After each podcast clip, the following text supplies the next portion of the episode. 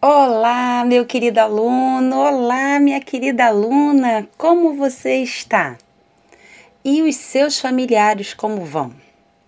Eu espero que todos estejam bem. E como você já sabe, me chamo Tereza Vitória e sou a professora e a elaboradora do seu material didático carioca do oitavo ano. Só para você saber, nos restam apenas duas semanas de áudio aula e nessa nossa penúltima semana, nós vamos conversar sobre o mundo operário na Inglaterra. Esse conteúdo está dentro do seu MDC, das páginas 269 a 273. E nesse material que você tem aí na sua casa, existem exercícios que vão fazer você pensar um pouco sobre o que vamos conversar hoje. E se achar legal ampliar um pouquinho mais esse conteúdo, Vá lá no seu MCE, que foi enviado no dia 1 de setembro, quando trabalhamos com este assunto. E como você já sabe, como recurso midiático, preparei especialmente para você uma audioaula sobre o assunto. Aproveite então para reforçar os conhecimentos que já possui ou então para aprender aquilo que de repente ainda não entendeu. E como proposta de atividade dessa semana, eu estou mandando para você dois pequenos textos, onde vai conhecer um pouquinho mais sobre a realidade da, do processo chamado de proletarização, ou melhor dizendo, de trabalho, de mundo operário, tá? Depois responde e encaminha tudo para mim lá naquele e-mail que você já sabe, materialcarioca.rioeduca.net. Vamos então para a nossa aula? Vamos lá? A implantação da economia do mercado capitalista marcou, representou uma grande e profunda revolução na história humana. Ao contrário do que sugere a palavra revolução, o seu surgimento não aconteceu de maneira repentina. Bem, até o final da Idade Média, a atividade mercantil era constituída pelo comércio internacional e pelo comércio local.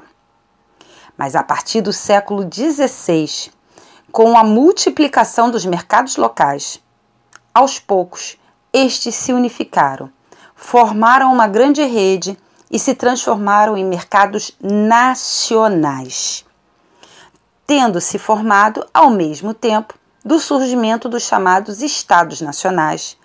Esses mercados foram um passo decisivo dado na direção do capitalismo comercial e depois o industrial.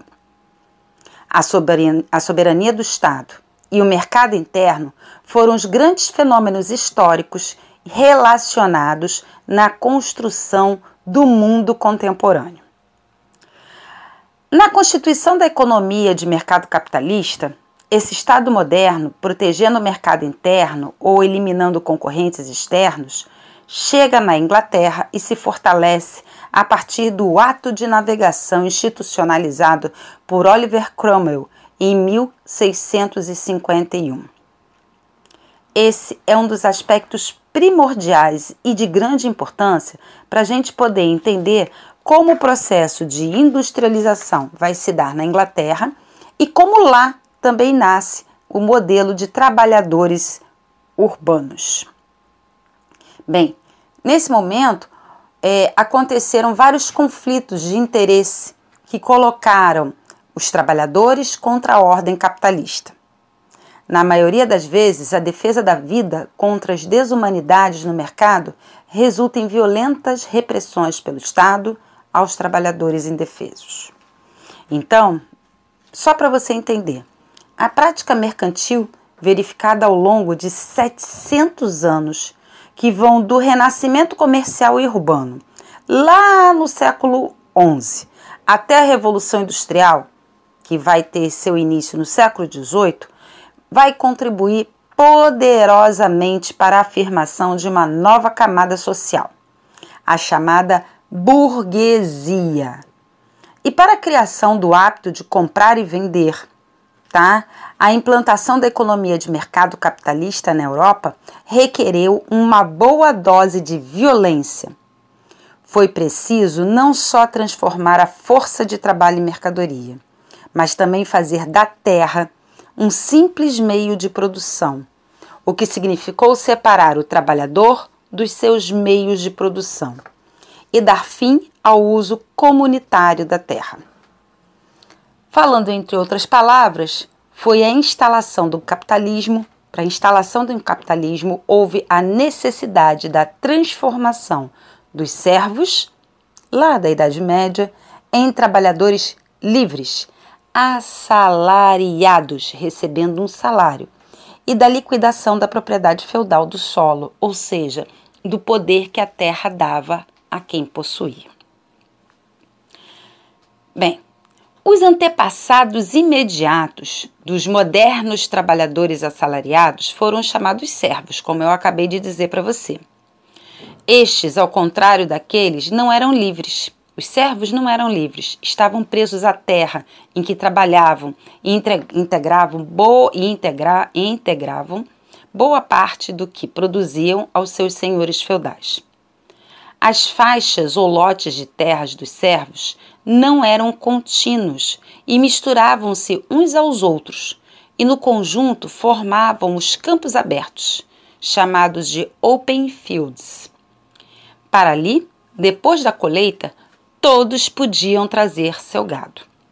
Além de ter seus lotes, os servos tinham direitos também sobre as terras comunais, nas quais seu gado pastava e aonde retiravam madeira para fabricar objetos e colhiam a lenha para queimar e fazer suas refeições ou então para se aquecer. Essas condições de trabalho começaram então a se transformar no decorrer da crise do século XIV, quando a servidão pessoal, simbolizada pela corveia, foi sendo substituída pelo pagamento em dinheiro, convertendo os servos, na prática, em arrendatários em coproprietários, isto é, em trabalhadores que pagavam um aluguel pelo uso da terra. Entretanto, continuavam obrigados a efetuar pagamento em dinheiro, tanto antes quanto estavam obrigados à prestação do serviço gratuito. Assim, a condição servil se mantinha, embora agora transformada em trabalho assalariado. A organização do trabalho continuou baseado no uso comunitário da terra. As parcelas, ou então os lotes, tinham em média 200 metros de comprimento por 20 metros de largura, cabendo a cada família 40 lotes ou mais. Esses lotes não estavam concentrados em um único local. Espalhados e misturados, os lotes de outras famílias faziam com que houvessem alguns conflitos entre os trabalhadores. Os chamados campos abertos eram assim um grande amaranhado de lotes. Essa distribuição, aparentemente incompreensível, tinha provavelmente a função de impedir que as melhores terras ficassem concentradas nas mãos de uma única família. Bem, a tradição comunitária continuou existindo também no uso fruto das terras comunais. Eram terras de pouco valor mas bastante preciosas para os camponeses de poucos recursos, que podiam criar ali sua pequena fortuna, que se resumia a uma vaca, algumas galinhas, um ou dois porquinhos.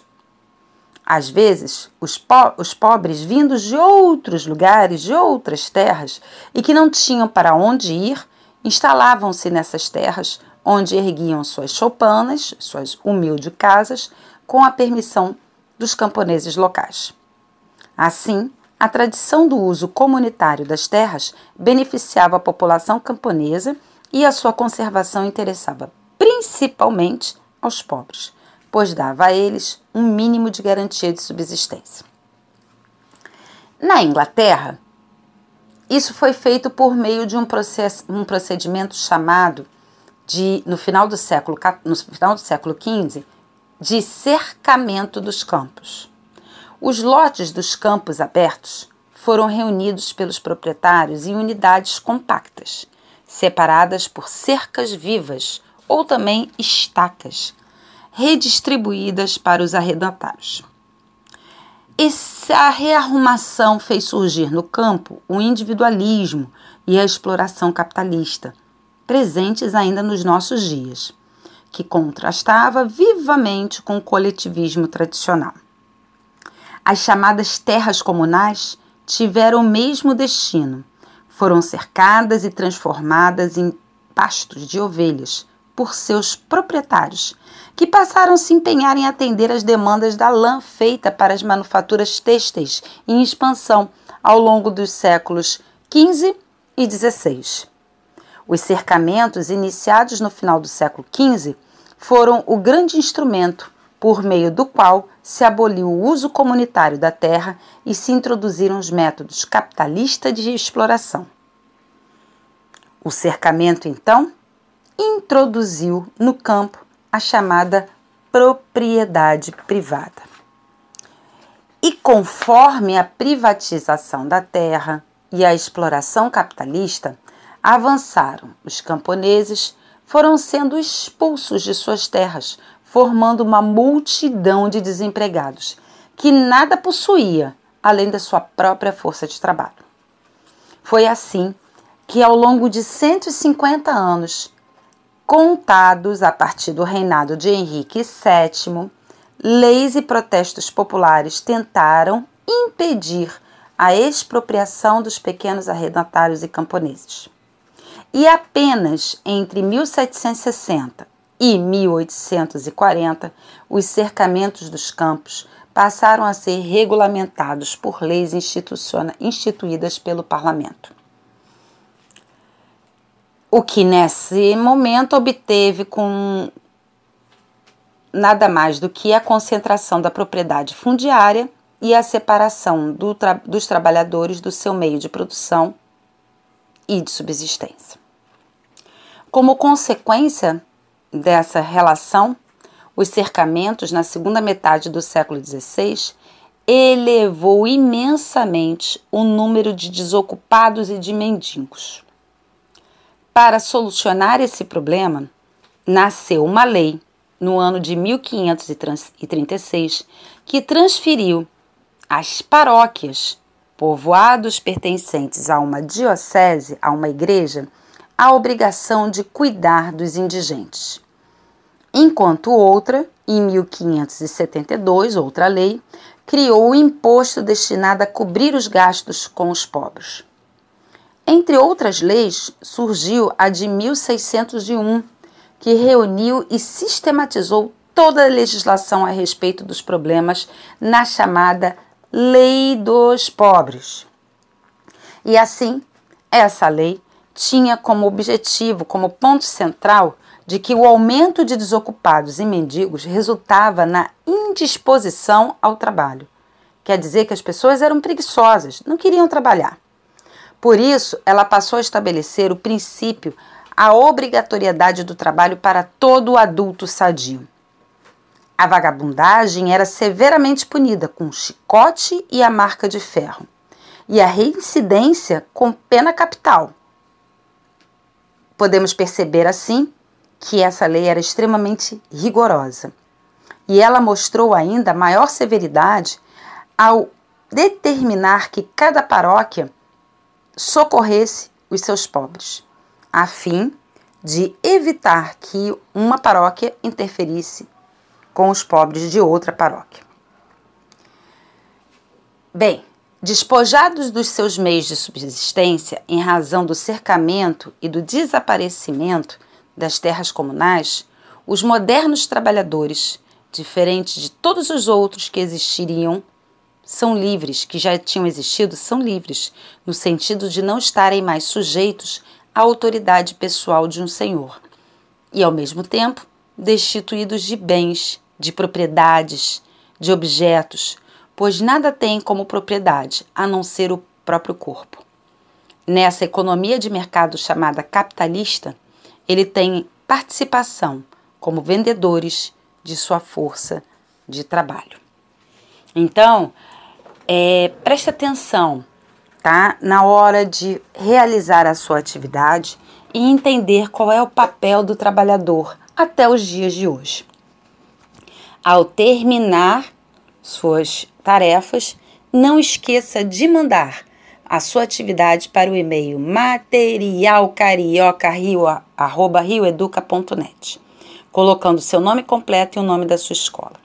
E mais uma vez, eu quero agradecer muito, mas muito mesmo a todos os alunos e alunas que continuam enviando as atividades para o e-mail Material Carioca. E hoje, em especial, ao Bernardo Leopoldo e à Beatriz de Melo Nunes Bezerra. E a Beatriz é lá da Escola Municipal Bento Ribeiro. Além deles dois, eu quero mandar o meu agradecimento a todos que estão respondendo ao trabalho. Estou muito feliz em acompanhar o empenho de cada um de vocês. Então, até semana que vem. Se cuida, fica bem e um forte abraço.